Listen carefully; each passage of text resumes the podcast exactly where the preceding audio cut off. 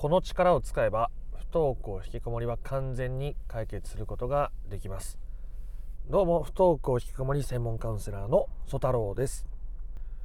今回の配信テーマは子どもの不登校を完全に解決する〇〇の力についてお伝えをしていきたいと思います。不登校引きこもりお子さんの状態悩んでいる将来が不安だどう関わっていいかわからない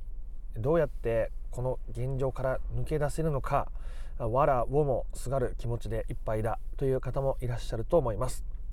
えー、どうしてもですね頑張ろう頑張ろうと思えば思うほど不登校引きこもりの問題というのは、まあ、ドツボにはまっていって余計にあなた自身もお子さん自身も苦しくなっていくことが多いですし、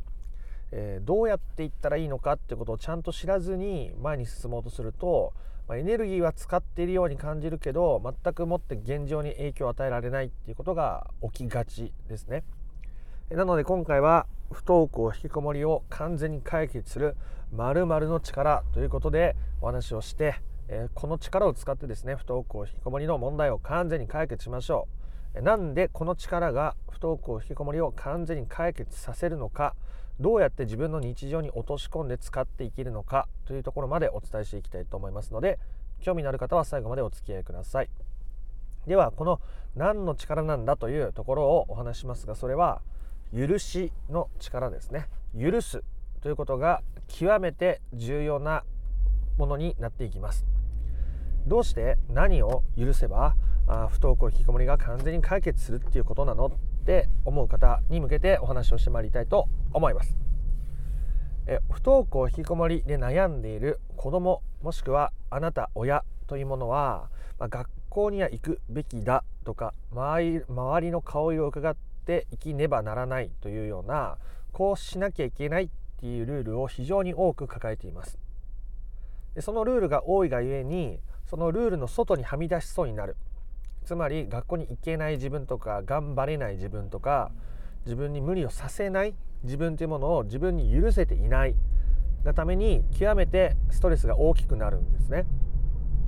本当は手を抜きたかったり頑張りたくなかったり、えー、したくないこともいっぱいあるのに無理してやらなきゃいけない親ってそういうもん親子ってそういうもん家族ってそういうもんっ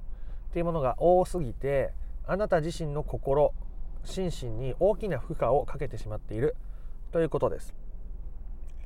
つまり学校に行かなきゃいけないとか行かせなきゃいけないとか教育を受けさせないといけないみたいな気持ちが大きすぎて逆に不登校引きこもりが悪化しているっていうことを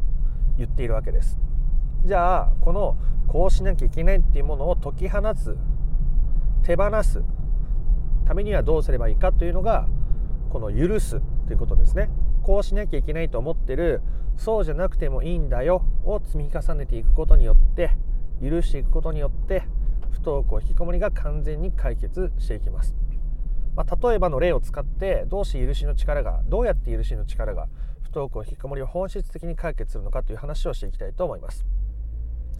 ある中学生の息子さんがいらっしゃる家庭のお母さんが僕のクライアントさんでした。お子さんはそれまでそれなりに学校にはちゃんと行っていたしたまに行きしぶりがあったことはあったけども、まあ、学校に行っていたら基本的に楽しいそうだし友達とも仲良くやっているし成績もまあまあ頑張ってよかったと。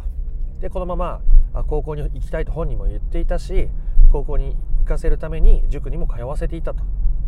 ただある日突然学校に行けなくなってしまって、まあ、最初は声をかけてなんとか行けるように朝起きてきなさいとか学校行きなさいとか一回行けなくなったらも余計に行けなくなっちゃうよみたいなことを言って子供を学校に行かせていたと。ただもう間もなく子供は学校に全く行けなくなりそして口数が減り親子のコミュニケーションもどんどん減っていってしまっていた。というクライアントさんですね。でこのクライアントさんが許しの力を使うことによってどう変化したのかですがこの親御さんの中には子供を学校に行かせなきゃいけないとかあ子供が言ってるんだから高校に進学させないといけないといったようなあこう心理的な状態があったわけですね。それは学校に行っている行かせられる親もしくは子供はいいがそうではない親もしくは子供のことはダメだという意識価値観が無意識の中にあるわけです。なかなかねこう自分じゃ気づけないんですけどこういう気持ちを持ってるのが、まあ、ほとんどの人間というものですね。僕ももちろんたくさんあります。でじゃあそれをどう許していくのか。ね学校に行かなくてもいい。勉強しなくてもいい。進学しなくてもいい。学校に行かせられなくてもいい。っていうことをどんどん口に出して言っていく。そして自分を許していくわけです。そうすると罪悪感が出てきたり学校に行かせられない自分に対する後悔みたいな気持ちがもっと如実にあらわに出てくるはずです。実際にそのクレイアントさんも出てきました。でそれをまた許していくわけです。罪悪感を感じてもいいしそれでも私はそれなりに自分なりに十分育児子育て頑張ってきたし、えー、あとは子供の人生だし子供がもし学校行けなくてもいいしでいろんなことを許していくわけですね。自分が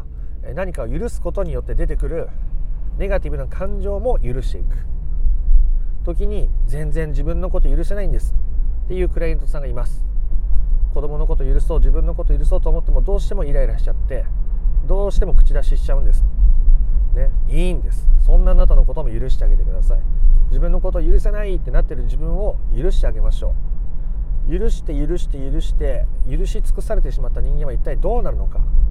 自分のことを許してこなかった人間にとってそれは極めて恐怖です。自分はこれを守っていたから。こういうことができていたからここにいていいんだ。親としての価値があるんだ。と思っていたのにそれがなくてもいいなんてことになってしまったらあなたは自分の存在意義や価値を見失いかけたりします、まあ、そういう方も非常に多いですね。だからこそ子供に子供を子供がと意識が大きくなっていってしまったりあなた自身が無理をして他人の顔色を伺ったり無理をしていることが多分にある。ということですね。でそれでも許していく。あなたが本質的な解決に向かいたいのであればあなたがお子さんにかけているこうしなきゃいけないこうせねばいけないというプレッシャーを子供から解き放つためにそしてあなたがあなた自身からプレッシャーを外すためにストレスを遠ざけるためにあなたがあなたを許し続ける、ね、それは同時に愛を向けられ続けているということとほぼ同じだと僕は考えています、まあ、愛っていうと言葉の意味が大きすぎて、まあ、いろんな愛があると思いますが基本的にはこう無条件に価値を受け入れるとか認める。相手の存在をそのまま受け入れるということが僕にとって僕の認識する最も大きな意味のある愛だと思います。なので自分を許し続ける。そして子供を許し続ける。勉強しない。YouTube ばっかりやってる。自分を許し続ける。あ子供を許し続ける。そして同時に今まで頑張りすぎていたあなたは自分を喜ばせるということを自分に喜あの許していなかった。あということもとても多いと思います。あなたは自分の好きなことをすること自分をのんびりさせてあげること自分をいたわってあげることを自分に許しているでしょうか？許していますか？あらゆる自分を許してください。ネガティブな自分でもいいしポジティブな自分でもいいしのんびりダラダラしているあなたでもいいんです。あなたがあなたを許し続けることを意識していってください。そしてそのクライアントさんはあ自分のことを許していきました。時に出てくる罪悪感後悔不安それも許して受け入れて寄り添って解消して自分の好きな公園に花の写真を撮りに行く。自分の本当に食べたい料理旦那さんが食べれるからとか子供に食べさせるとかそんなもんより自分が食べたいものを作って自分が食べる。仮に旦那が喜んでくれなかろうが子供が喜んでくれな喜んでくれなかろうが私は私を喜ばせるために料理を作る。そういうことをそのクライアントさんはしていきました。すると子供が今までコミュニケーション取れなかったのにあこの料理食べたいって言いに来たり携帯変えたいから一緒についてきてって言ってくれたりコミュニケーションが増えていったんですね。でこれはあなたが親御さんが親御さん自身と関係を取り戻したわけですね。あなたが今まで自分に厳しくしていたのを自分に寛容になってあなたがあなた自身と仲良くなることによってお子さんとの関係が良くなっていく。あなたがあなたを許したことによってあなたは子供のことも同時に許すことを知るでしょう。そうした先にお子さんからの必然的な避けられようがない変化。解決に向かう解決に向かう変化というものがあります。とても大事なところで噛んでしまいました、えー、そういうことですね。解決は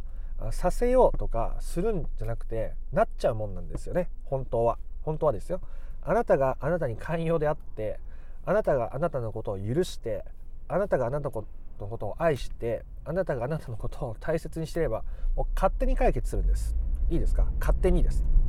今まで子供に子供が子供のと意識を注ぎ続けてきたところから自分のためにって意識を向けることはもちろん難しいと思います。気持ちはよくわかります。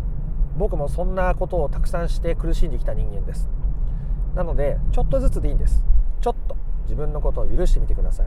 ちょっと自分に優しくしてみてください。ちょっと自分をねぎらう時間を作ってみてください。あなたは大切にされるだけの価値がある人間です。あなたは自分をいたわれる価値のある人間です。